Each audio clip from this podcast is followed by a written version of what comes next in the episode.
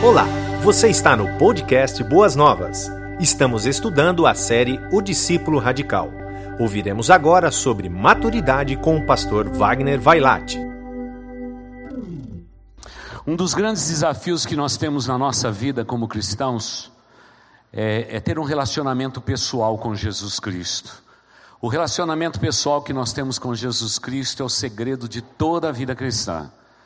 E lembre-se que a palavra de Deus, ela é incrivelmente maravilhosa e como que eu e você precisamos dela a cada dia na nossa vida. Você tem que desenvolver uma vida devocional com Deus pessoal. Isso é intransferível. Ninguém pode fazer isso por você. Hoje nós eu percebo claramente que o inimigo das nossas almas nos mantém ocupados demais para que a gente não tenha tempo de meditar na palavra de Deus, porque o inimigo das nossas almas sabe que quando eu medito na palavra de Deus, eu tenho intimidade e comunhão com o Pai. Ele quer me roubar isto. E é por isso que você tem uma agenda, e se não bastasse a tua agenda, como vive ensinando para empresários, ele te dá mais emergências. Alguém com agenda e cheio de emergências não tem tempo para nada, muito menos para Deus. Agora, não há nada que será abordado durante esse período em que estivermos falando sobre discípulos radicais que possa, é, vamos dizer assim, possa ser maior do que esse sentimento de que eu e você precisamos da Bíblia, a palavra de Deus. A palavra de Deus é, ela é a ferramenta que Deus usa para falar ao nosso coração. Foi tão bonito ouvir o pastor Adalberico aqui usando determinadas expressões, falando com Deus em nome de vocês que vieram aqui à frente. Como é bonito quando alguém ora publicamente, como ele fez, e ele coloca um grupo de pessoas na presença do Pai, dizendo que alguns estão desempregados, outros vieram para agradecer. Quando eu fico aqui do lado, sempre acompanhando atentamente cada oração que é feita nesse lugar, é, é, esse é um dos momentos mais lindos, porque é quando eu e você podemos falar com Deus através da oração. Mas a maior necessidade que nós temos na nossa vida é Deus falar conosco. E para Deus falar conosco, eu tenho que abrir a palavra de Deus. Por favor, meu irmão, minha irmã, na busca da maturidade, não viva de domingos e quartas-feiras na sua vida. Por favor, isso não é aconselhável. Se você faz isso, você já está em grupo de risco, daqueles que serão derrotados pelo mal. Não adianta se falar tanto em poder e autoridade nos nossos dias, quando o poder e autoridade dos nossos dias não vem da palavra de Deus e de um coração e de uma vida íntima com o Pai. Não há frutos, irmãos, não há frutos. É muito nítido para mim nesse tempo, quando alguém fala da palavra de Deus, eu sei quando a pessoa, depois de pregar tantos anos, quando a pessoa é realmente alguém de Deus, alguém que tem intimidade com Deus.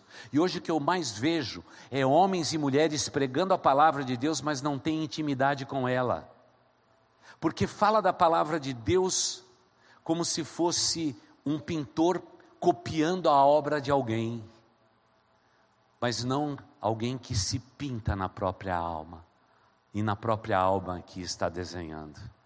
É muito diferente quando a gente vê alguém pregando teoria e alguém que está pregando alguma coisa que essa pessoa vive. É muito diferente.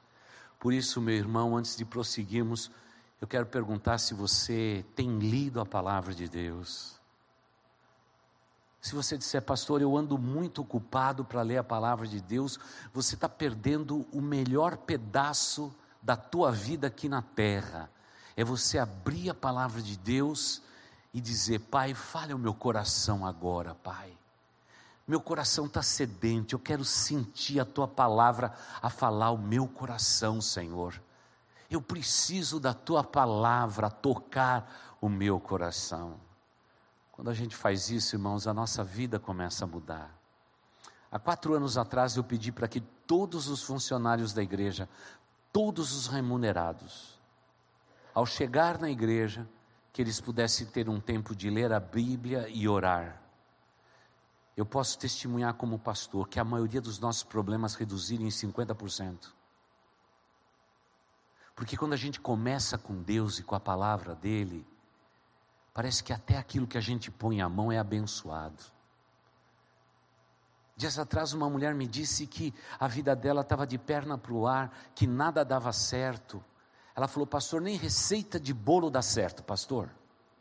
Não sei se usa a farinha errada, eu não sei. Eu estou vendo uma fase ruim da minha vida. Falei, minha irmã, começa primeiro com Deus. Levante mais cedo, meia hora, e começa lendo a palavra de Deus e orando ao Pai. Se você não tiver vontade de ler a palavra de Deus, fala isso para Deus. Porque ela me disse que ela não tinha muita vontade de ler. Eu falei, fala isso para Deus. Você já viu um crente orando e dizer assim: Senhor Deus, eu estou orando ao Senhor e quero dizer que eu não tenho vontade de ler a tua palavra. Fica tranquilo que Deus coloca vontade, porque Deus sabe que isso é vital para que a gente cresça como um pai que quer alimentar um filho, uma mãe que quer alimentar um filho, ele sabe o quanto isso é importante. E é engraçado que as mães não esquecem a comida do bebê, mas esquecem a comida dos bebês. E é por isso que tem no nosso meio tanta gente superficial. Por isso que o atendimento pastoral é para discutir, às vezes, picuinhas, besteiras. Porque os crentes hoje não são mais maduros. Crescemos numa proporção invejável. Em 1910, representávamos apenas 1% da população brasileira, nós evangélicos. 1%. Hoje os otimistas dizem que nós somos 40%. 40%. Mas que tipo de crente nós temos no Brasil? Gente que não conhece a Bíblia. Gente que não sabe orar. Pede para orar em público. A pessoa é capaz de nunca mais voltar à igreja. Como que pode crentes que não leem a Bíblia, não oram, eles são falsos. Eles não são crentes verdadeiros. E o apelo dessas semanas, às quartas-feiras, é que você seja absolutamente um discípulo verdadeiro de Jesus Cristo. E muitas e muitas vezes estamos simplesmente vivendo vidas aparentemente religiosas. Aí é fácil. Porque se você carregar uma Bíblia, tiver uma é, um rostinho de crente na hora de tirar a foto e só balançar a cabeça ligeiramente para o lado assim para tirar uma selfie, pronto, você já é crente. Porque Bíblia na mão, uma cabecinha meia de lado já é crente. Esse é o conceito ralo, raso, de ser crente nos dias atuais. Não foi isso que Deus planejou. O cristianismo começou com um teorema que nunca vai mudar: é lançar a mão do arado e não olhar para trás, é seguir por um caminho estreito, é caminho de renúncia, é caminho que a gente vai matar o nosso eu a cada dia para que Cristo viva em nós. Não é outro evangelho. Mas hoje, o Evangelho é o Evangelho das luzes, dos holofotes, de lugares cheios de pessoas saltitando, pulando, mas vazias do Deus eterno. E aí a gente não pode nem falar de, de discípulo e nem podemos falar de discípulo radical, porque isso é uma afronta. É uma afronta. Anos atrás fui chamado por uma convenção para pregar no Congresso da Juventude. No primeiro encontro naquela sexta-feira, estando longe de casa, a turma me pegando aqui, colocando no avião, me levando para lá, me colocando no hotel para eu poder ficar. Eu fico imaginando o custo de tudo isso. Aí eu me preparei bem para falar aqueles jovens. Nunca mais vou me esquecer daquela reunião de sexta-feira. O pessoal louvou. E olha que eu gosto de louvar, viu, irmãos? Louvou, louvou, louvou, louvou, louvou, louvou. Que, irmãos, eu eu nem sabia mais se eu ficava sentado em pé, de tanta gente que cantou, tanta gente que louvou e etc e tal. Então isso começou às sete e meia da noite, quando foi, quando foi? Nove e quinze, o líder da juventude chegou para mim e disse assim, pastor, olha, é o seguinte, hoje o pessoal exagerou muito aí no louvorzão aí e tal, pastor, pastor, é o seguinte, quinze para as dez, a gente já tem que deixar a plataforma, porque eles apagam a luz do ginásio de esporte, porque 10 horas tem que estar fechado aqui. Pastor, só tem meia hora. Naquele dia eu percebi claramente que o crescimento dos evangélicos no Brasil está infantilizando pessoas, tornando crentes em crianças e nunca despertando nenhum deles para uma vida de maturidade. Porque quanto mais infantilizarmos os cristãos, eles são mais fáceis da gente levar uma grande multidão. Você infantiliza para exercer domínio sobre eles. Irmãos, Deus nos trouxe nesta igreja para que sejamos crentes livres, mas conscientes. Não estamos aqui para sermos manuseados intelectualmente, nós estamos aqui para crescer espiritualmente. Esse é o desafio dessa casa. Mas me parece que esse viés de tornar cada crente infantilizados, talvez esse seja o mercado mais atraente que tem nos dias atuais. Porque o que eu vejo nas redes sociais é infantilidades. É infantilidades. É beijos, caras, faces, roupas. Onde eu como, o que, que eu faço. Mas eu não vejo genuínos cristãos levantando bandeiras de convicção, dando depoimento de fé. São bem poucos os que fazem isto. Mas, no entanto, no final de semana estamos lotando igrejas. A impressão que eu tenho é que nós estamos fugindo da condenação futura. E fazemos bem de fazer isto. Mas a minha missão e a tua missão, ela é aqui agora. É aqui agora que eu tenho que ser um cristão genuíno. Pregar este evangelho às pessoas que estão ao meu redor. E viver este evangelho de maneira sincera na presença do Pai. Mas não vou ficar em contemplação, olhando para o futuro que um dia nós vamos ser salvos. Porque, irmãos, se fosse assim, era melhor que a gente entregasse certificado de batismo e o sujeito fosse fulminado e já fosse para o céu. Vamos batizar, batizava, saía das águas, recebia o certificado, puf, pof, morreu, vai para o céu estaria tudo certo. Por que, que Deus nos deixa aqui? É porque através da água e da obediência a Deus, nasce um discípulo. E isso é agradável aos olhos do Pai. Deus usa discípulos. Deus não usa igrejas. Deus não usa denominações. Deus usa pessoas. Mas parece que essa lição nós estamos pulando e nos esquecendo que eu sou discípulo, você é discípulo. E o meu compromisso com Deus é tremendamente radical. Não tem outro meio da gente viver este evangelho, se não for realmente um, um, um discipulado radical verdadeiro. Talvez a critério dessa superficialidade como estamos vivendo, a falta de consagração, me sugere que os crentes hoje não são íntegros, não são completamente inteiros. De onde vem a palavra íntegro? Os irmãos conhecem bem o termo. Parece que estamos conformados, estamos satisfeitos. Deus nos salvou, eu vou para o céu, tá bom assim do jeito que está. Não, mas a vida cristã é muito mais do que isto. A vida cristã ela envolve todo o nosso ser, a nossa mente, nosso coração, as nossas palavras, o nosso relacionamento, a nossa idoneidade, a nossa moral, a nossa ética. Quando Cristo entra, tudo isso é transformado, é tocado. Não tem como ser inteiro depois de Cristo Jesus, irmãos. Nós somos inteiros depois que Ele nos quebra, Ele nos molda, ele fala ao nosso coração, Ele muda a maneira de ser, aí que seremos íntegros. Mas a impressão que eu tenho é que a gente diz assim: eu já sou íntegro e Jesus só está melhorando. Não, não, é transformação mesmo, daquelas profundas.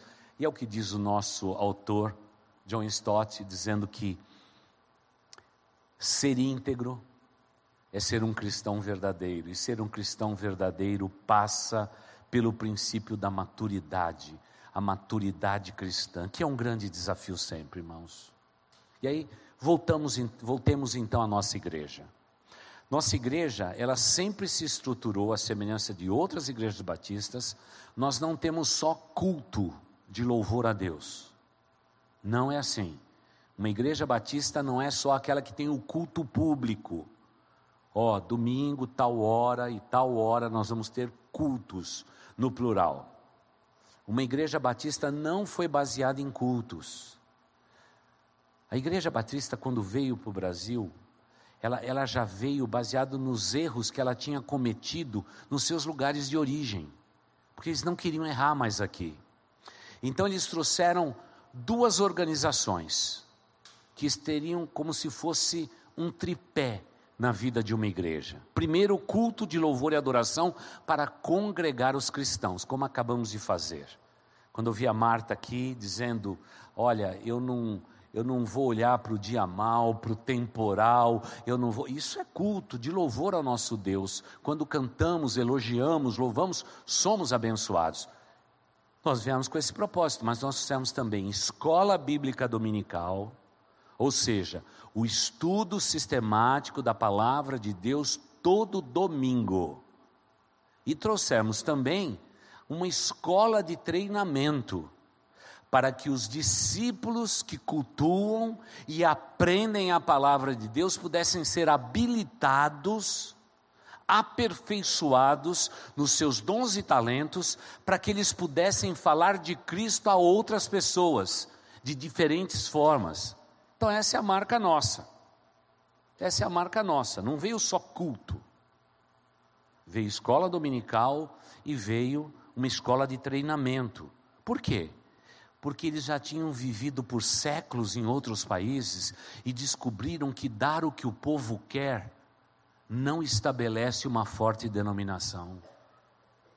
Nós precisamos dar o que o povo precisa. E povo precisa de vitamina BO na veia. Bíblia e oração. É vitamina BO. Para ficar fortinho. Aqui a gente não toma todinho a gente toma vitamina BO, Bíblia e oração. Porque o alvo é que cada crente que faz parte desta igreja, faz parte desta denominação, pudesse ser um discípulo de Cristo Jesus na face da terra. Esse foi o alvo. Sempre foi. Sempre perseguimos o alvo. Mudamos palavras, roupagem, mas é sempre a mesma coisa, não, não tem como ser diferente. O esforço atual continua sendo o mesmo. Então, vamos fazer aqui uma, uma, uma checagem, um checklist aqui. É, você lê a Bíblia todo dia, sim ou não? Você ora a Deus todo dia, sim ou não? Aí eu vou perguntar: você assiste os cultos públicos da sua igreja? Ó, quarta-feira, domingo de manhã e domingo à noite. Você faz isso? Então, é o checklist. Você vem à escola bíblica dominical? Você participa de uma classe? Tem que ter checklist. Você participa de grupos de interesse ou grupos de alcance dessa igreja? Tem que ter. Porque é através desses expedientes e mais a comunhão, as festividades e tudo que essa igreja realiza, nós tentamos impregnar na alma de todos o que significa ser um discípulo de Cristo Jesus. Isso é precioso, isso é grandioso. Quando a gente faz com a criancinha desde pequenininho, irmãos, quando chega na adolescência, eles já estão firmes com Deus, eles sabem como as coisas funcionam. Mas se não houver esse treinamento, nós vamos perder tempo. Agora imagine por um momento se a gente só vivesse de culto público. Nós saberíamos todas as canções atuais que o mundo evangélico canta e nós receberíamos uma mamadeira. Desculpe a expressão, uma mamadeira. E na mamadeira o pregador vai ter que colocar Neston, vai ter que colocar aveia, porque vai ter que ser muito forte, porque é com essa mamadeirinha que você vai viver a semana toda.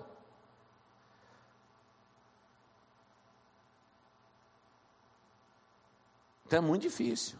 E dizer para o sujeito: abre a boca e beba. Porque durante a semana ele não vai ter mais nada de Deus.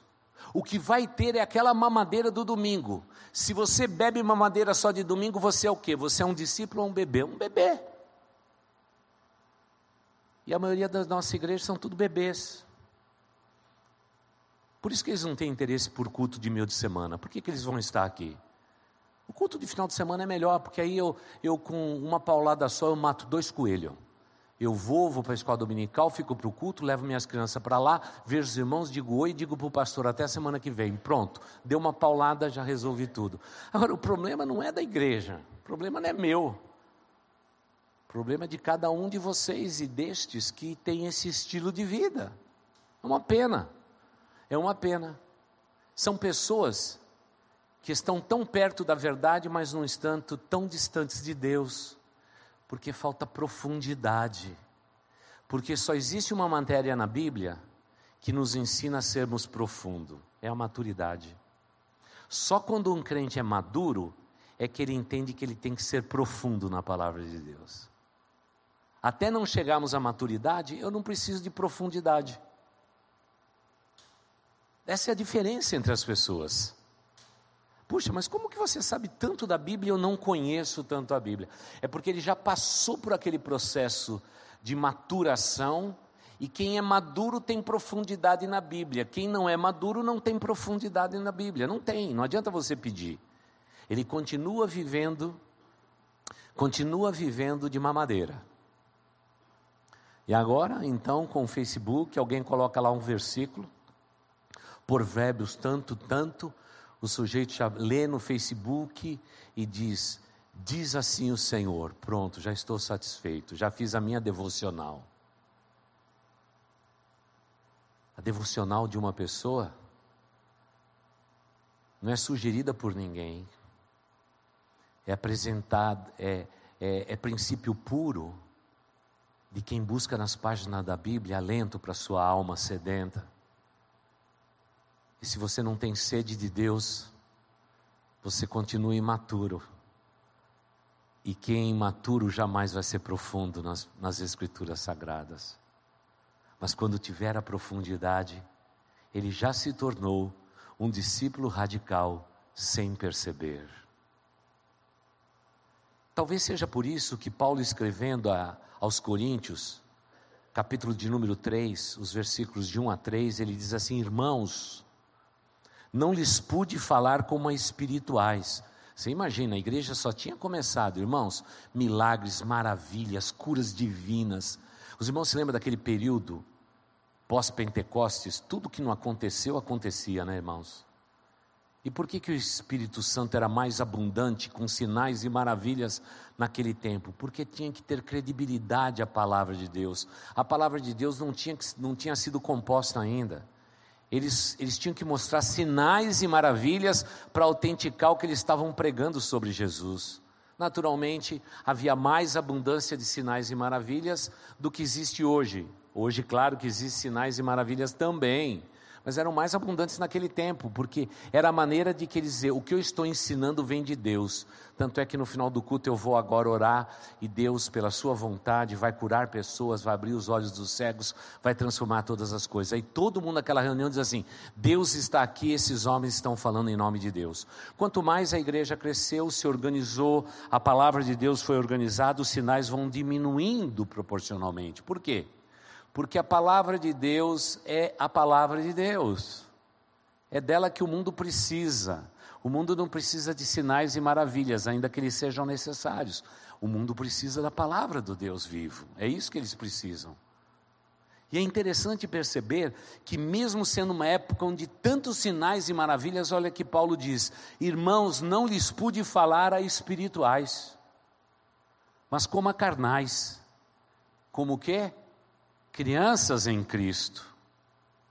Dê-lhes leite e não alimento sólido, porque senão eu vou matar o bebê.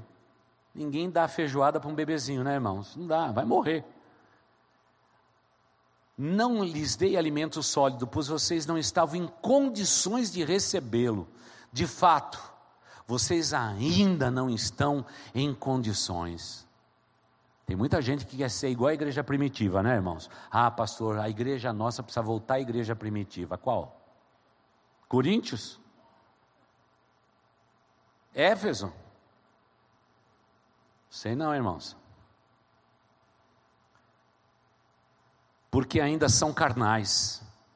Porque visto que há inveja e divisão entre vocês, não estão sendo carnais e agindo com, como mundanos.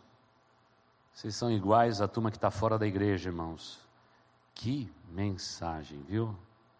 Que mensagem doida foi essa de Paulo, hein? Fico imaginando Paulo chegando na nossa igreja e falando tudo isso. Se eu fosse pastor da igreja, eu me escondia debaixo do banco da cadeira. Dizia, meu Deus do céu, fizemos tudo o que fizemos e ainda tem tanta gente carnal. Que pena. Mas, quando eu olho para esta palavra, que é usada é, em várias partes dos ensinos de Paulo, o autor do nosso estudo diz que a palavra teleios, que é uma palavra grega, é um adjetivo grego, ele aparece 19 vezes no Novo Testamento. Irmãos, qualquer palavra que surgir mais do que sete vezes no Novo Testamento tem que ser separada num dicionário, porque ela é especial. E essa palavra significa perfeito ou maduro. E a negação desse adjetivo, como ele usa aqui, ele está dizendo: vocês não são maduros, vocês não são perfeitos em Cristo Jesus. Olha, Dá uma olhadinha, olha agora para Colossenses capítulo 1, os versículos 28 e 29. Colossenses 1, 28 e 29. Se você não trouxe tua Bíblia, você pode acompanhar.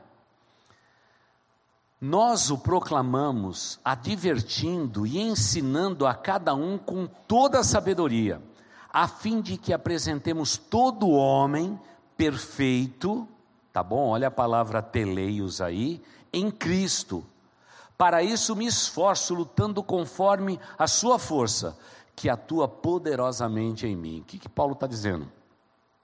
Ó, eu proclamei o Evangelho, eu adverti vocês, eu gastei tempo na cidade de vocês, ensinando dia e noite vocês, e fiz isso com diligência, com sabedoria, porque o que mais Deus pediu de mim é que eu pudesse apresentar cada membro desta igreja alguém perfeito diante dos olhos de Deus, alguém completo aos olhos de Deus, alguém maduro aos olhos de Deus. Esse era o esforço de todo apostolado do apóstolo Paulo, era isso que ele queria lá no coração dele e na vida dele.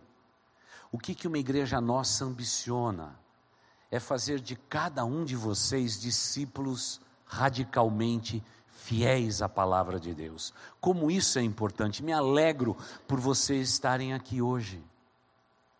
Porque os nossos corações precisam receber proclamação, alertas, disciplina, exortação e tudo o que for necessário. Porque nós precisamos aprender, nós precisamos despertar. Porque sem a palavra de Deus a gente se corrompe. Como precisamos da palavra de Deus no nosso coração. E é nesse sentido que a palavra maturidade me sugere na minha mente coisa muito legal. A gente pode falar de maturidade física, né, irmãos? Maturidade física. Todo mundo diz que quando uma criança chega aos 12 anos de idade, isso é fé judaico-cristã, irmãos. Quando uma criança chega aos 12 anos de idade, ela já está madura, fisicamente madura. Ela não é uma pessoa adulta, mas todos os órgãos já estão todos certinhos nos seus lugares. A partir dos 12 anos, ela só vai crescer em estatura. Claro que alguns não crescem de jeito nenhum mais, né? Ficaram com 12 anos de tamanho, né? Mas irmãos, quando chega com 12 anos de idade, está tudo perfeito, tudo no lugar. Agora é crescer em estatura. É crescer em estatura. Então, fisicamente, qualquer pessoa a partir dos 12 anos de idade, a gente pode falar de completa maturidade a ele. Talvez você diga assim: ah, mas 12 anos de idade, pastor, não sabe nada. Eu tenho meu filho lá em casa, ei, pastor, o filho é, fre... é assim, é tão fraquinho, pastor, 12 anos de idade, não tem cabeça para nada. Quando é que vai ter? Você vai ter que começar algum dia. A impressão que eu tenho é que a gente foi com Jesus ao templo e lá a nossa mãe se esqueceu da gente. E a gente ficou perdido. Jesus falava entre os doutores da lei e os confundia. Porque Jesus já estava pronto. Não porque ele era Deus apenas, mas porque ele era um menino judeu. E um menino judeu, sendo primogênito e homem, tinha que conhecer as Escrituras Sagradas. Não se esqueça, aos 12 anos de idade, um menino judeu até hoje tem que saber Deuteronômio, do capítulo 1 ao capítulo 24, decor. Isso é cultura bíblica. Mas o que, que o ministério infantil faz? Vamos dar um versículozinho para decorar. Aí a criança diz assim: ai pai, eu não decorei o versículo da Bíblia. Não tem importância, a gente chega dez minutos atrasado, está tudo certo. Porque no fundo, quem não é maduro, não se importa com a maturidade do outro. Quem não cresceu, não faz nenhuma questão que os outros cresçam. E aí se perpetua a infantilidade dos nossos dias onde que crentes infantis sucede a crentes infantis, que sucede a crentes infantis, e aí a gente só tem número de pessoas, nós não temos o um número de discípulos genuínos de Cristo Jesus. É uma pena. Claro que o maturidade a gente alcança intelectualmente. Intelectualmente a gente precisa de um pouco mais de tempo, segundo os estudiosos, para nos desenvolvermos mas a gente só consegue alcançar alvos intelectuais quando são habilitados para eles. E os irmãos sabem que nós somos, nós aprendemos muito mais quando ensinamos, não é quando ouvimos, ou quando lemos, ou quando vemos. Nós nos desenvolvemos muito mais quando ensinamos aos outros. Então vamos voltar para a Bíblia agora. Você se torna um cristão, você aprende a Bíblia, você cresce em maturidade, aí você chega no momento intelectual de desenvolvimento, a sua intelectualidade ela vai se desenvolvendo porque você vai ensinando aos outros. E cada vez que você ensina, você está mais habilitado a se desenvolver intelectualmente. É muito bonito isso. Claro que aprendemos muito mais pela visão do que ouvido, do que pelo olfato e outros sentidos. Mas o ensino é uma das obras mais bonitas. E é bonito saber que Jesus Cristo fez de cada discípulo deles um discipulador. Porque Jesus Cristo sabia que ele ia também se desenvolver intelectualmente. Porque todo mundo que quer ensinar se prepara para isso, estuda, aprende mais, ouve mais, assiste mais, cresce mais. Então tudo isso faz parte do pacote. Agora, valores éticos e morais, eles têm que ser ensinados para alguém até cinco anos de idade. Alguém pode ter um encontro com Cristo e ter a sua vida moral e ética mudada? Pode. Mas já percebe que a cara que eu fiz? Pode. Porque não é mais uma coisa natural.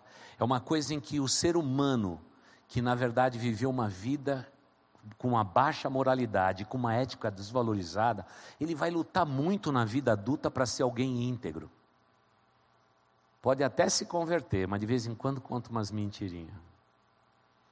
Porque já virou um vício, uma tendência, uma dependência. Mentiroso também é dependente, viu, irmãos? Ah, por isso que aqueles cinco primeiros anos dos seus filhos, uma igreja quer. Porque se você anda esquecendo alguma coisa no teu lar, a gente vai ter chance de ensinar aqui, montando os valores éticos e morais de uma criança. Ali em cima, a gente só alicerça depois dos cinco anos de idade. Talvez seja por isso que lá atrás os comunistas diziam assim: me dê todas as crianças do mundo até cinco anos de idade e nós vamos dominar o mundo. Então, lembre-se. Talvez você não tenha vindo pronto para a igreja. Você conheceu a Jesus Cristo mais tarde. E hoje você está dentro da igreja e você vai dizer para mim, pastor, o que eu mais luto na minha vida é com esse código de ética, de moralidade, e eu viver na minha vida, pastor. É porque ficou faltando alguma coisa lá. Jesus Cristo recompõe? Recompõe, mas dá trabalho. Eu tenho que fazer a minha parte. Eu tenho que ter sempre conselheiros puxando minha orelha. Tem que ter sempre gente dizendo está errado. Isso é bom, irmãos. Isso é bom demais.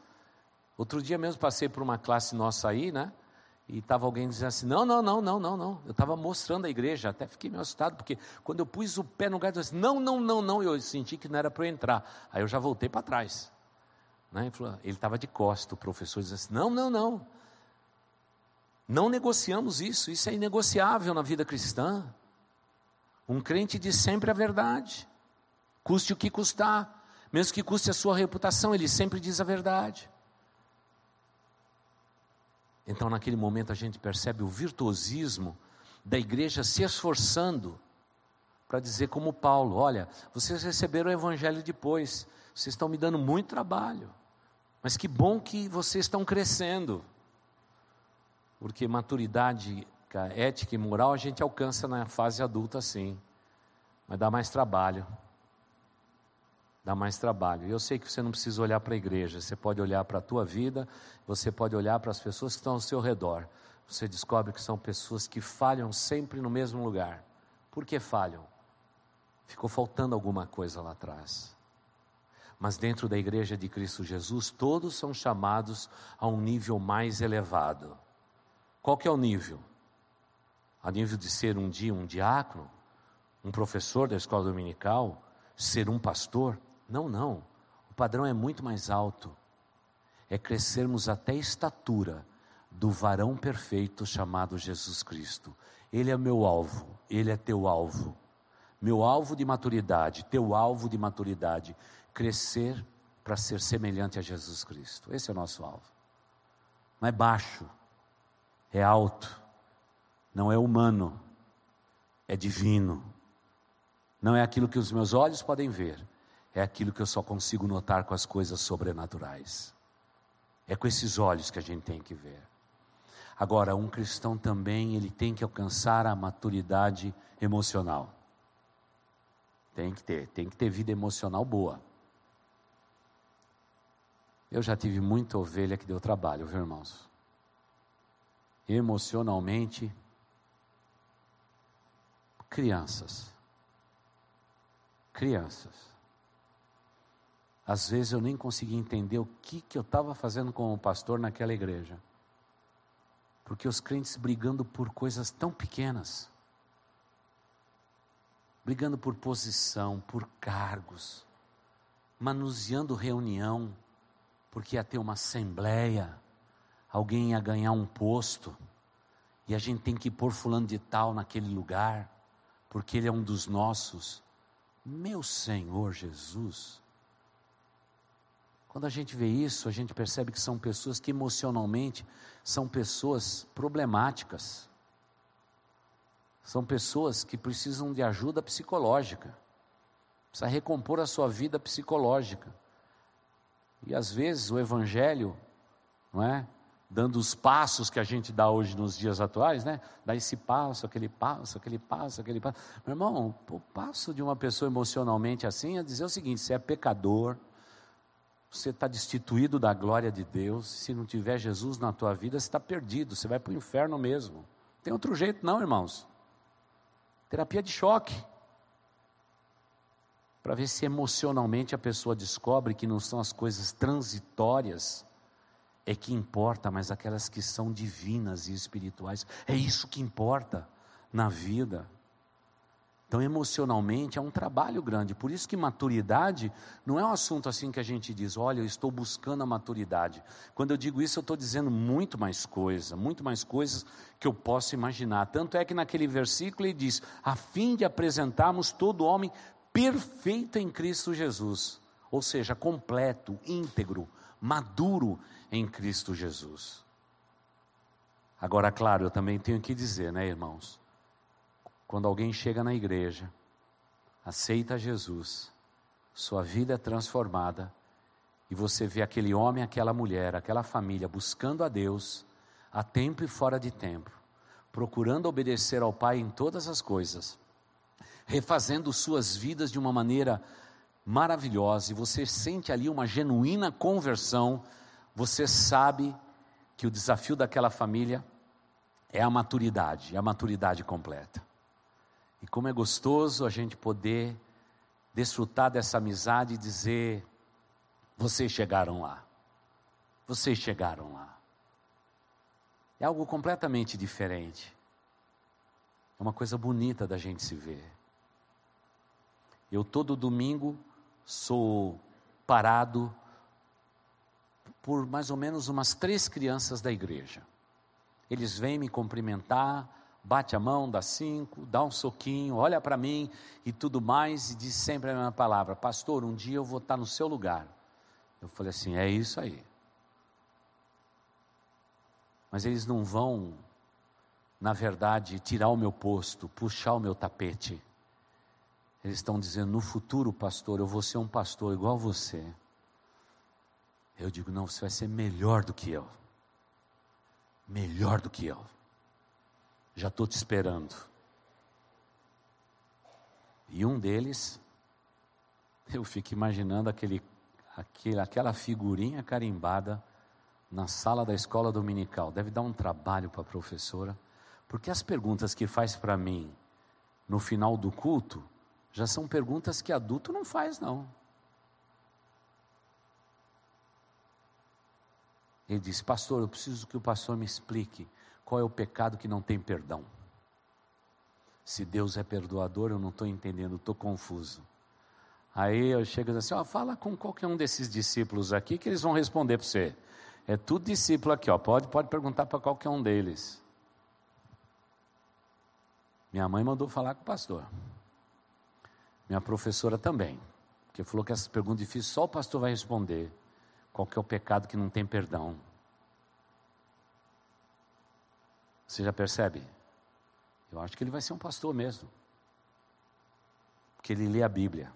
Ele está buscando ao Pai. Deus tem um caminho na vida dele.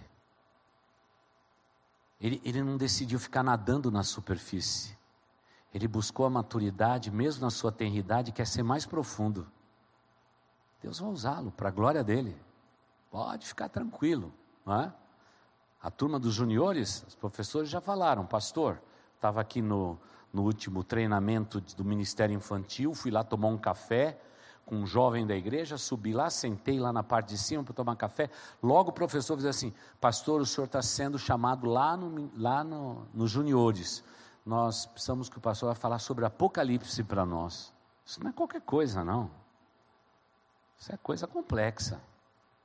Não é, não é qualquer conversinha que você joga fora que você enrola junior, não. Falei, tá bom, vamos marcar, vamos estar tá lá, vamos marcar um dia aí de manhã só para falar sobre Apocalipse.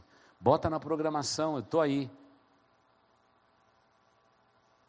A esperança minha é que quem nos suceda seja melhor do que nós.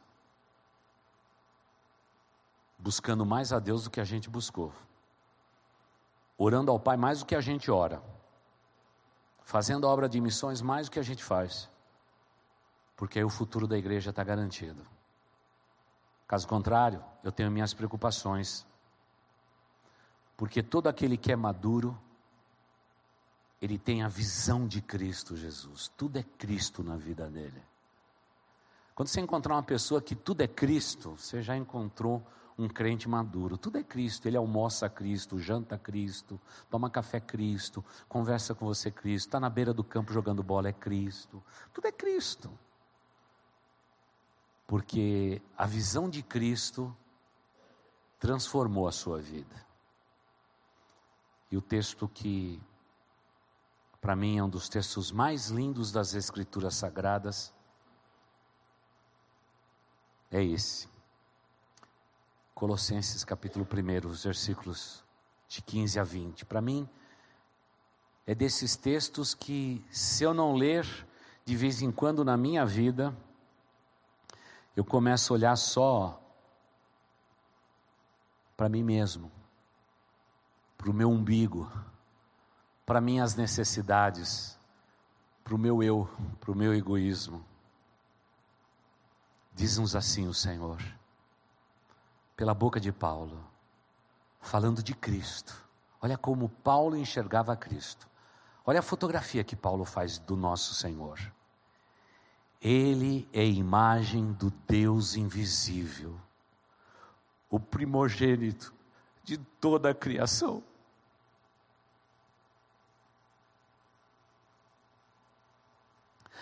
Pois nele foram criadas todas as coisas, no céu e na terra, as visíveis e as invisíveis, sejam tronos ou soberanias, poderes ou autoridade, todas as coisas foram criadas por Ele e para Ele. Ele é antes de todas as coisas e nele tudo subsiste. Ele é cabeça do corpo, que é a igreja, e o princípio primogênito dentre os mortos, para que em tudo tenha supremacia. Pois foi do agrado de Deus que nele habitasse toda a plenitude. E por meio dele, Jesus, reconciliasse consigo todas as coisas, tanto as que estão na terra, quanto as que estão nos céus, estabelecendo a paz pelo seu sangue derramado na cruz. Todo discípulo de Cristo Jesus sabe o que Cristo significa na sua vida e na sua existência. Ele entende claramente que tudo foi criado por Ele, Jesus, e para a glória dele. E que Ele não é um produto de uma denominação ou de um pregador. Ele é Deus, absolutamente soberano. Ele não é domínio de uma denominação. Ele é o Rei de todos, em todos, em todos os lugares. Porque onde dois ou três invocarem o seu nome, Ele está presente. É por isso que eu amo a Jesus, porque Ele é incomparável. A maneira com que Ele nos trata é uma maneira tão digna tão amorosa, que nós podemos ter toda a poesia nas mãos, toda a canção, mas a gente nunca vai conseguir traduzir o que de fato Jesus Cristo é. Tão sublime, tão maravilhoso, que só Ele consegue ser. Um Deus que se importou com cada um de nós quando não havia beleza nenhuma em nós quando éramos ainda pecadores, Ele nos amou. Sabendo que pairava sobre nós a condenação da morte, Ele decidiu ser ao mesmo tempo o cordeiro que expiaria pelo pecado, para se tornar o nosso advogado. Ele, ele nunca olhou e se atentou à sua glória mas ele se humilhou. E achado na forma humana, ele se humilhou e foi servo de todos nós. E não obstante tudo isso, ele morreu uma morte de cruz, uma morte de vitupério entre ladrões e salteadores. Mas ele tem um nome que está acima de todo nome. É o nome de Jesus. Eu poderia chegar hoje aqui e dizer que eu estava falando toda esta palavra em nome de Fernando Henrique Cardoso. Poderia. Lula, Dilma, Bolsonaro. Mas quando eu fizesse o apelo, nenhum coração seria tocado.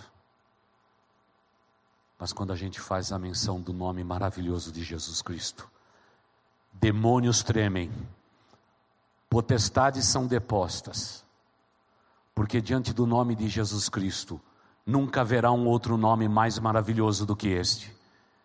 E querida igreja, Ele fez de, de cada um de nós, seus discípulos, não discípulos rasos, crianças superficiais, mas Ele fez de nós discípulos maduros para a Sua glória, porque Jesus sabe que são estes que definitivamente na hora da decisão tomam as decisões mais nobres que um ser humano pode tomar em nome de Deus, honrando este nome que está acima de todo nome, o nome de Jesus Cristo.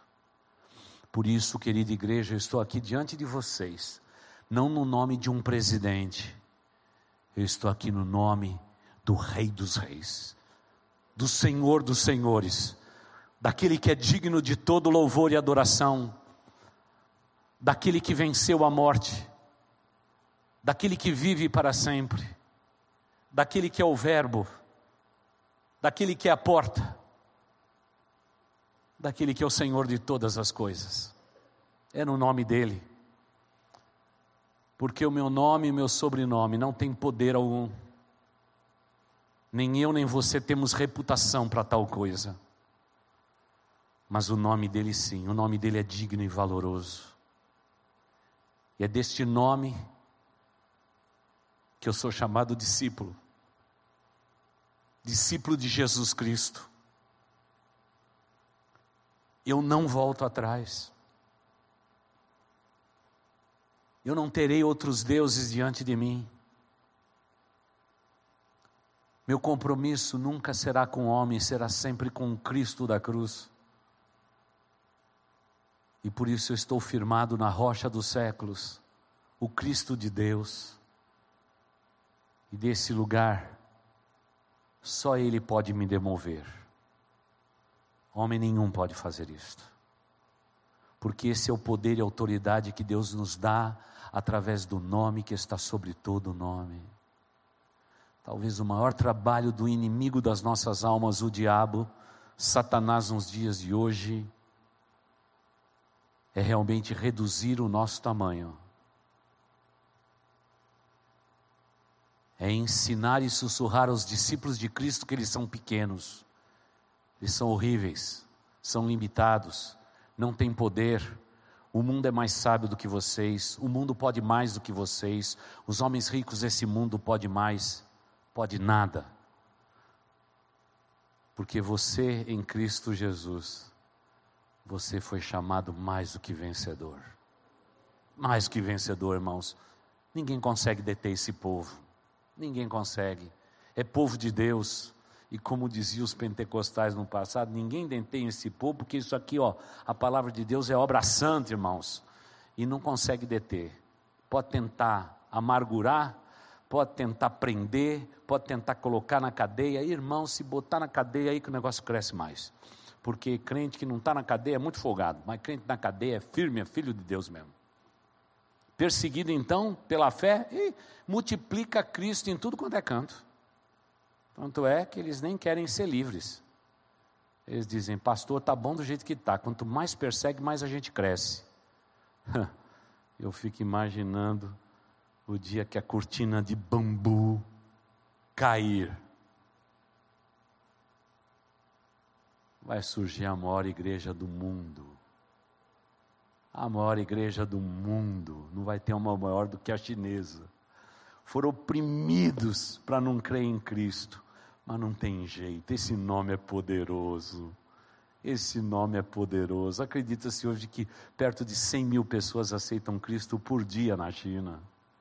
Ninguém vai segurar isso, não, irmãos. A hora que a cortina de bambu cair, vai ter um culto de louvor a Deus que vai ser o maior culto da história da humanidade. Aí eu acho que Jesus tem que voltar em seguida já para fazer o, a conclusão de tudo, irmãos. Quando eles cantar glória a Deus, aleluia, Jesus, vamos embora porque o negócio ficou bom mesmo, viu? Porque vão ter milhões de pessoas redimidas por Cristo Jesus.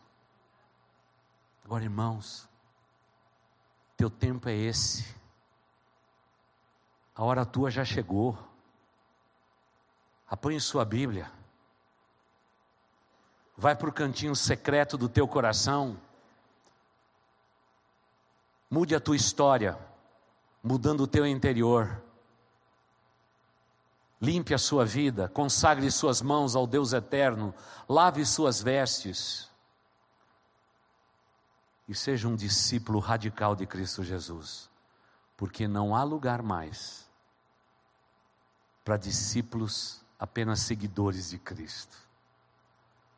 Porque agora o julgamento de Deus vai começar pela sua igreja, como nos diz o Apocalipse.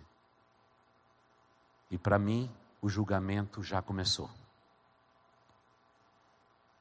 O julgamento já começou. Trigo e joio ovelhas e bodes serão separados.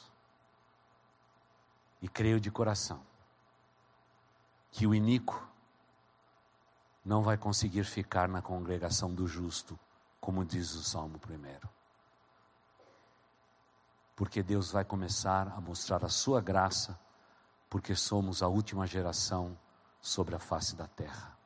Olhe para você, para os seus filhos e para os seus netos Prepare sua mala, porque Jesus Cristo vem buscar a sua igreja. Não preciso mais olhar para as estrelas, eu só olho para a igreja e já tenho a certeza que isso está acontecendo. Feche seus olhos. Obrigado por nos ouvir. Você também pode acessar um conteúdo exclusivo em nosso canal do YouTube. Que Deus te abençoe e nunca se esqueça que, em Boas Novas, a gente sempre se encontra.